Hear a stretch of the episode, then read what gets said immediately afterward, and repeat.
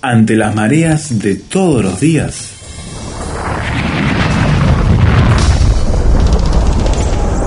Llegamos a tierra firme.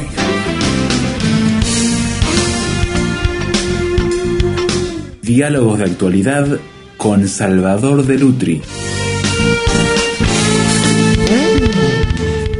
¿Quiénes son los millennials y por qué son una generación que está dando tanto que hablar, Salvador, el día de hoy, en los cuales se hacen análisis, se publican materiales de profesionales en el área de la conducta humana, de las relaciones sociales e incluso en el ámbito laboral y todas las áreas están tratando de estudiar a esta generación? ¿Quiénes son estos millennials? Bueno, yo creo que la respuesta la tendrías que dar más vos como sociólogo que yo, ¿no es cierto? Pero los millennials se les llaman millennials a los nacidos entre 1980 y el 2000. Siempre esto es aproximado, ¿no es cierto? Siempre se dan cifras redondas. Y es la generación digital. La generación digital, ¿por qué? Porque viene marcado por la tecnología, algo que las generaciones anteriores no conocían de la comunicación básica que se tenía antes, que cuál era la comunicación básica? La radio, la televisión, la prensa. Hasta allí llegábamos. No había más. es lo más masivo que lo más masivo. Pero sentimos que una inmediatez ahora, desconocida antes, porque aparece el computador, el celular, la tablet y todo eso. Internet. Por ejemplo, si yo quería conocer la cara de ciertos políticos, tenía que ir a la prensa y tenía una mala impresión casi siempre de la cara, o tenía que ir al cine, que pasaban un noticiero, y el noticiero atrasaba este, dos o tres semanas. Ahora, también estaba, después llegó el televisor, y el televisor los acercó mucho más, lo acercó muchísimo, fue un gran paso. Pero ahora es lo inmediato. Es decir, el celular, la tablet, hace que instantáneamente sepamos eso. Y entonces han cambiado los objetivos. La generación anterior a los millennials tenía como objetivo tener un título universitario. Nuestros padres nos decían. Sí, sí. Profundizar una relación. Formar una familia tener una casa. Eso de tener una casa era una cosa que... Una de las grandes metas, sí. Criar y educar hijos. Esos son todos los milenios, los anteriores. Anteriores, sí. La generación X, ¿no? Ese es el objetivo de la generación anterior. El objetivo de los millennials es distinto. A ver. Es divertirse. Sí. Pasarla bien. Disfrutar de manera individual. Eludir las responsabilidades eludir las obligaciones, eludir los vínculos permanentes. Tengo parejas, sí, pero no tengo matrimonio. Claro. ¿No? Es decir, tengo pareja. Concurro a una iglesia, pero no soy miembro ni me, bautizo, nada. Sí, sí, participo nada más. Más. Cuando tengo que resolver un problema, lo postergo todo lo que puedo porque no me gustan las decisiones conflictivas una generación que si yo la tuviera que definir, porque tengo que trabajar con milenial además, huye del compromiso. Huye del compromiso. Y huye del compromiso en el tiempo. O sea que son cortoplacistas, decís vos. Totalmente cortoplacistas. Ahora, una investigación del Instituto Urbano de Washington dice que el 30% de las mujeres seguirá soltera a los 40 años. Postergan la etapa del compromiso matrimonial. La generación anterior, antes de los 40 años, estaba casada el 82% y de hombres un 76%. En este momento hay muchos más que postergan, pero yo creo que hay una cosa que no dice la estadística, y es que mientras que la mujer postergaba y se sentía mal porque postergaba, porque quería formar un matrimonio, ahora pasan los 40 sin formar un matrimonio ni una familia y no sienten eso como una carga, una responsabilidad o una frustración, sino como un placer. Claro. Puedo divertirme mejor y puedo divertirme Dueño de mi tiempo, de mis recursos y los uso como quiero. Una feminista, hace muy pocos días, decía, cuando yo camino por la ciudad y veo una mujer embarazada, pienso, pobre esclava. Ahora, esta es una visión millennial. Es la, el- la familia y las cargas familiares son una esclavitud. ¿Qué es lo que se ha perdido? Se perdió la cultura del ahorro, se perdió la cultura de la disciplina, se perdió la cultura de la autoridad. Los millennials son más libres, son más individualistas y buscan la diversión individual. Antes necesitábamos alguien para divertirnos. Necesitamos alguien, teníamos que hacerlo. No, ahora van al lugar de diversión y allí encuentran directamente. Claro. ¿No? Y pueden divertirse solos también. Se perdió la referencia permanente. ¿Por qué? Porque el mercado sacó al hombre y a la mujer del hogar. Y entonces, ¿quién educó a esta generación? La educó, mayoritariamente la educaron los medios. Sí. Es decir, el padre y la madre, Estuvieron al ser sacado del hogar, estuvieron ausentes. Y los medios fueron marcando, porque los medios de comunicación y la tecnología hace que los jóvenes estén con- continuamente conectados y sacando ejemplos de vida, lo que es peor, Claro. mientras que los padres están ausentes. Y en vez de usar el tiempo para profundizar una relación, como era nuestro caso, o construir algo duradero, o aprender algo nuevo, o formar a los hijos, lo usan para viajar, para divertirse, para pasarla bien, y es la generación del touch and go. Claro. Toco y me voy.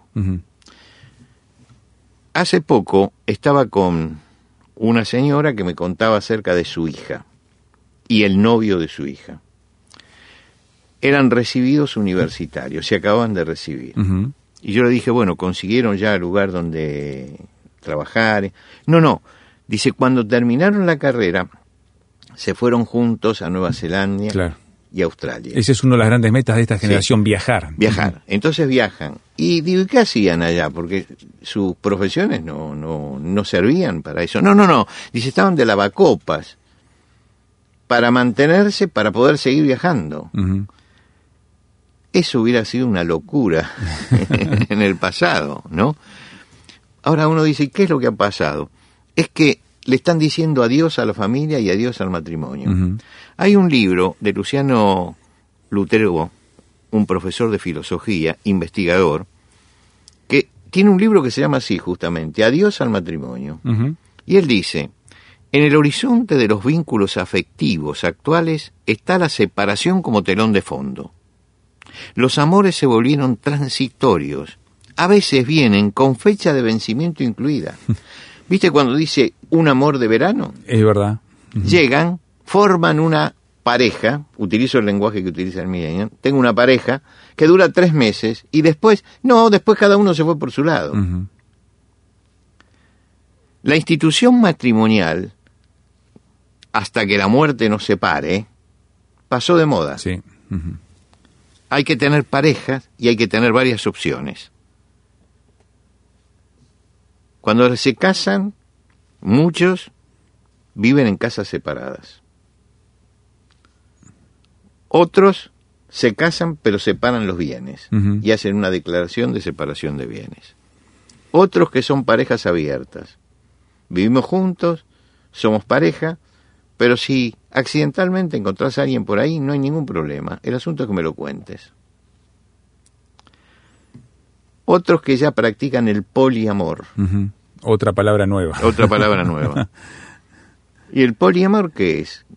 Que puedo tener varios novios simultáneamente y ellos pueden tener varias novias simultáneamente y formar parejas, ¿cómo se puede decir? Transitorias, Sí. pasajeras, efímeras. Mientras que hay una pareja a la que vuelven siempre. Y está la pareja swinger, que es la que busca otra pareja para hacer interca- intercambios sexuales. Lógicamente que esto es un cambio tremendo en la institución matrimonial, y es un cambio que nosotros lo estamos viviendo y que lo tenemos delante. Y esos son los cambios morales y familiares y sociales que Se están afectan instalando, y que se están instalando. Mm. Juntamente con eso surgen los cambios laborales. Hablemos de ellos después de la pausa entonces y cómo eso va afectando también las relaciones en el ámbito del trabajo, que es muy interesante porque crea otro dolor de cabeza para todos quienes tienen que dirigir empresas. Ya venimos aquí en Tierra Firme y estamos hablando sobre los millennials.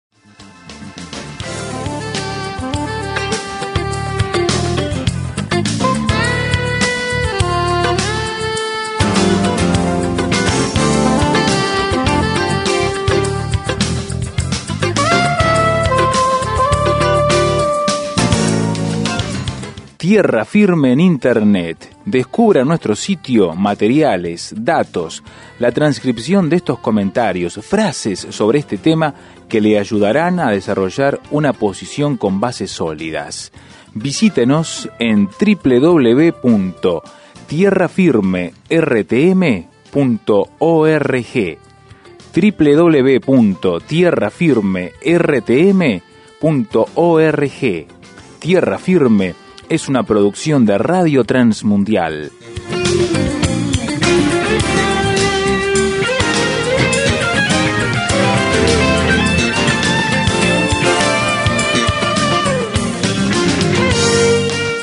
Nuestro foco de atención hoy en Tierra Firme es una generación, una generación determinada por diversos códigos culturales, eh, ideológicos, también de, de- de desarrollo personal y de vida, que son los millennials, que tanto se habla el día de hoy. Y una de las áreas que vamos a tocar ahora enseguida, luego de pausa, Salvador, es el trabajo y cómo afecta su actitud, todo este entorno eh, de, de pensamiento a su actitud hacia el trabajo. Los cambios laborales son muy profundos en este momento. The Economist eh, sacó un artículo que se llama El futuro que nos espera. Entre otras cosas dice que los, los humanos deseamos volver a socializar, Sí. porque la pandemia dejó una desocialización, por decirlo así, que el hombre añora. Entonces necesita y quiere volver a socializar. Pero el trabajo a distancia, básicamente, y lo está diciendo una, una publicación bien importante de economía, el trabajo a distancia básicamente se quedará igual. El modelo mixto de trabajo, es decir, presencial y a la distancia, es irreal. Simplemente seguiremos trabajando en línea desde nuestras casas cada vez más adaptadas. Ahora, yo lo veo en el centro de la ciudad de Buenos Aires. Se está vaciando el centro. Claro, la gente se retira. La gente se retira. ¿Por qué? Porque cada empleado que tiene que ir allí son metros cuadrados que tiene que usar la empresa para darle lugar. Claro. Un escritorio, metros cuadrados, una, una cochera para que coloque su automóvil, todo eso. Se lo manda a la casa y ya no hay que... Toda la infraestructura. toda la infraestructura. Y esa infraestructura es muy cara. Y se han dado cuenta las empresas de que pueden reducir eso con el trabajo a distancia. Porque los metros cuadrados la pone el mismo hogar del que está empleado. Eso es lo que se presume. Y hay casos insólitos de esto. El otro día escuchaba a una mujer que se de- declaró cuando le preguntaron cuál era su profesión, secretaria ejecutiva. Entonces, la pregunta siguiente fue, "Ey, ¿de qué empresa usted es secretaria ejecutiva? Y dijo, bueno, soy secretaria ejecutiva de seis empresas. Seis empresas. La otra persona con la mentalidad antigua le dice, pero ¿y dónde trabaja? No, dice, yo trabajo desde mi casa. Y hago la hace de secretaria en, Para en seis seis, empresas. distintas. No sé cómo hace. No me gustaría saberlo, pero no explicó cómo lo hace. Pero está simultáneamente haciendo de secretaria ejecutiva en seis lugares diferentes, en seis empresas, y las empresas están contentas, se ve, porque ninguna le, no le falta trabajo. ¿Qué trajo esto? Uno dice, bueno, trabajan desde la casa, es mucho mejor que esto, este, es mejor que andar viajando para ir a un lugar, encerrarse en ese lugar. Pero esto dio lugar al nomadismo. ¿El nomadismo por qué? Porque si yo tengo que trabajar desde la computadora, la notebook, yo puedo estar en cualquier lugar. Sí, sí. Entonces hay gente que se la pasa vacacionando y trabaja A en el lugar en que está, a distancia. Como es a distancia, entonces yo viajo y puedo trabajar en una zona eh, de, de- de turismo, puedo trabajar desde la montaña, lo único que necesito es una conexión internet, buena, sí. únicamente, y me voy. Entonces aparece un nomadismo, la gente se va a vivir a la parte periférica de la ciudad, ya no, no quiere ir hacia el centro, sino más afuera, o se va a vivir a la playa y viajan con la familia o sin la familia, porque total eso ya pasó de moda, y no toman compromisos con una iglesia, ni con un club, ni con nada, porque están esporádicamente en todos lugares. Quiere decir que aparece una sociedad nómada que va a estar de un lado para otro. Es un cambio este profundo. No nos damos cuenta el alcance que tiene. Pero Destruye las comunidades de cercanía, ¿no? Que solíamos tener tan profundamente arraigadas. hay gente que está trabajando, que estaba trabajando como traductora de, por ejemplo, de inglés al español. Y sigue con su trabajo y se mudó a España Claro. y sigue con su trabajo. Y, y puede seguir con su trabajo mudándose donde sea, o viajando, o teniendo simplemente, este, teniendo sim- simplemente su aparatito para conectarse. Con eso no interesa el lugar en que está. Ahora, esto quita al hombre la posibilidad de compromisos y de compromisos sociales. Lo transforma en un viandante que va de un lado a otro sin que tenga raíces en ningún lado, porque no puede echar raíces. Y el más notable cambio que se está produciendo es el- y, y que es el avance del pensamiento único que afecta a la sociedad. Se está gestando una policía del pensamiento. Algo hemos hablado en programas anteriores sí. de eso. En, en mayo del 68 los jóvenes soñaban con prohibido prohibir. Ahora no. Ahora hay una cultura de la cancelación. Yo ya no discuto nada, te cancelo directamente, pero pensamos distinto. ¿Por qué no nos ponemos de acuerdo? No me interesa ponerme de acuerdo. Simplemente, Simplemente te elimino. Te Sí. elimino. Nos tenemos que cuidar muchas veces de lo que decimos, de lo que publicamos, de lo que que reproducimos Contra esa policía. contra esa sí. policía. ¿Por qué? Porque hay un conjunto de inquisidores que están detrás de todo esto, dueños de una nueva moral que quieren imponerse a los demás. Entonces dice, está estigmatizando, está discriminando, está haciendo esto. Si hablamos de homosexualidad, estigmatiza a los homosexuales, es homofóbico. Si discri- discrimina a los homosexuales o y entonces le indican un boicot mediático y empiezan un boicot mediático para anularlo totalmente. ¿Cuál era la intención de la Inquisición famosa española? El pensamiento único. Sí. Quemaban a los disidentes. Uno piensa distinto, va a la hoguera. Tiene que pensar como piensa todo el mundo. Y lo mismo hoy, tenemos que pensar todo lo mismo. Pero en este momento, el régimen no es impuesto por la religión, sino por cierta izquierda moralista que abandona el espíritu de libertad, Ujú. de replu- republicanismo, de democracia, y lanza anatema contra intelectuales, actores, películas, obras de teatro, Lo que venga. lo que venga que no coinciden con ellos. Sí, sí. Lo que quiere decir que estamos a un paso simplemente de que suceda lo que sucedía, por ejemplo, en Rusia durante cuando llegaron los bolcheviques. El régimen soviético, cuando veía un pastor que seguía predicando, lo mandaba a una clínica psiquiátrica, porque decía que si pensaba así era porque tenía un problema mental. Estaba mentalmente enfermo, porque la mente sana es la materialista, y acá él está pensando en cambios espirituales. Están tratando de vaciar de espiritualidad a la sociedad para hacer una sociedad solamente materialista, que no tiene instituciones permanentes, que no establece eh, relaciones permanentes y donde todo es provisorio.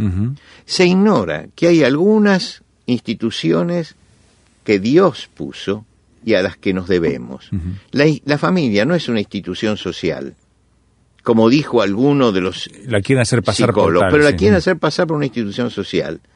Y resulta que el problema es que después nos asombramos cuando aparece una generación de jóvenes que ya no pertenecen a los milenios, sino a la nueva generación, que son violentos, que son asesinos, que son... eh, directamente, a ese- directamente. saltan a ese a ese tipo de prácticas ¿no? Entonces, ¿qué son? Son los hijos de los millennials.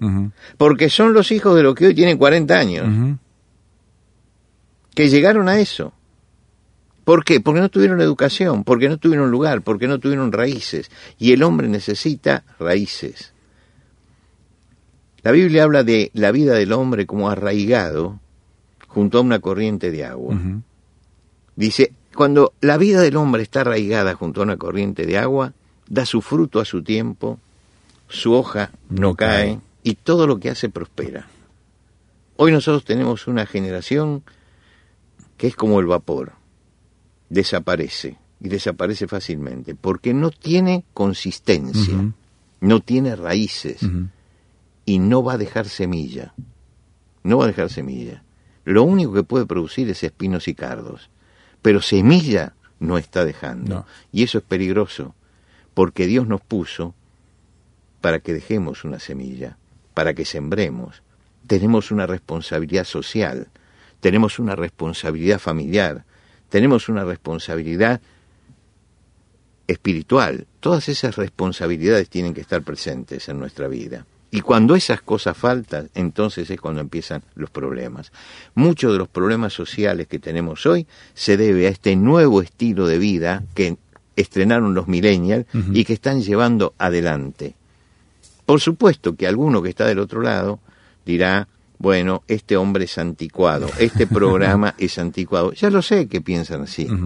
Pero yo no hablo de lo de antes como mejor que lo de ahora. Hablo de lo eterno Sí, sí. como algo que tiene que estar. traerlo a lo Hay- presente, a cómo vivirlo trae- hoy, sí. Tratemos de, de- de traer a lo presente la familia, el hogar, los hijos, la educación, el respeto.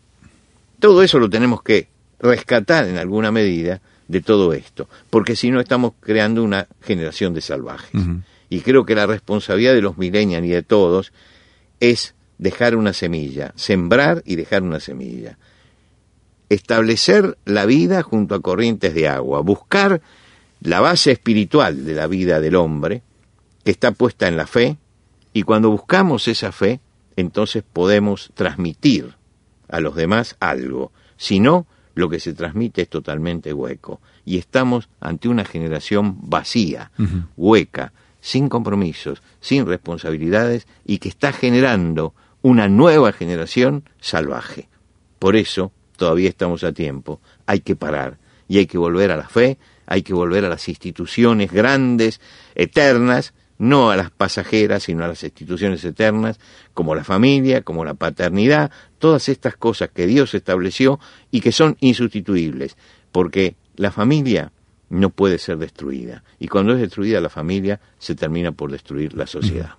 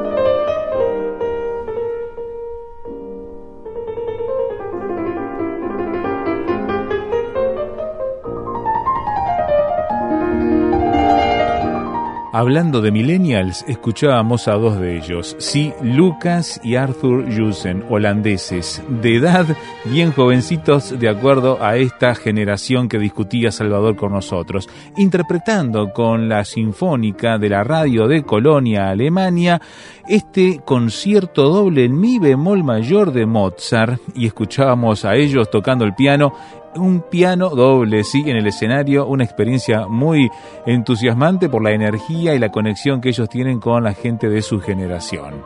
También nos gustaría saber qué piensa usted del análisis que ha hecho Salvador de Lutri el día de hoy aquí en nuestro programa por SMS o WhatsApp al signo de más 598 91 610 610. Audio o texto. Sí, a este número de celular agréguelo así, signo de más 598 91 610 610. Y en internet tierrafirme.rtm.org para escuchar el programa, descargarlo, compartirlo y opinar y acceder a toda la biblioteca digital de Tierra Firme. Desde allí también el acceso a las redes sociales. tierrafirme.rtm.org.